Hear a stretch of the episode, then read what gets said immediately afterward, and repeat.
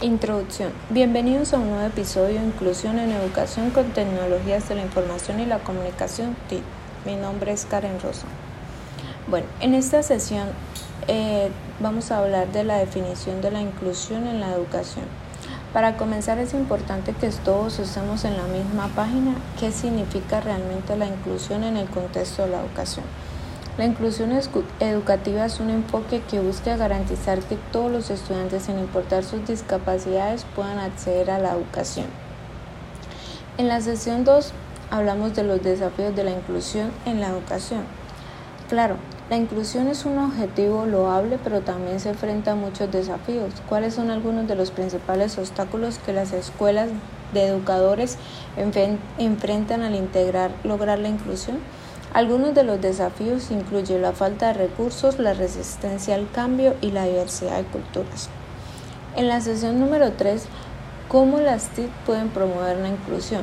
Ahora hablamos de cómo las tecnologías de la información y la comunicación pueden ser una herramienta poderosa para promover la inclusión en la sociedad. Las TIC pueden permitir la personalización del aprendizaje, brindando a los estudiantes diferentes recursos y formatos según sus necesidades. Además, las plataformas en línea pueden facilitar la colaboración y la comunicación, reduciendo barreras geográficas y proporcionando acceso a contenido accesible para estudiantes con discapacidades. Algunos ejemplos de estas buenas prácticas eh, son unos ejemplos concretos que permiten cerrar esta brecha.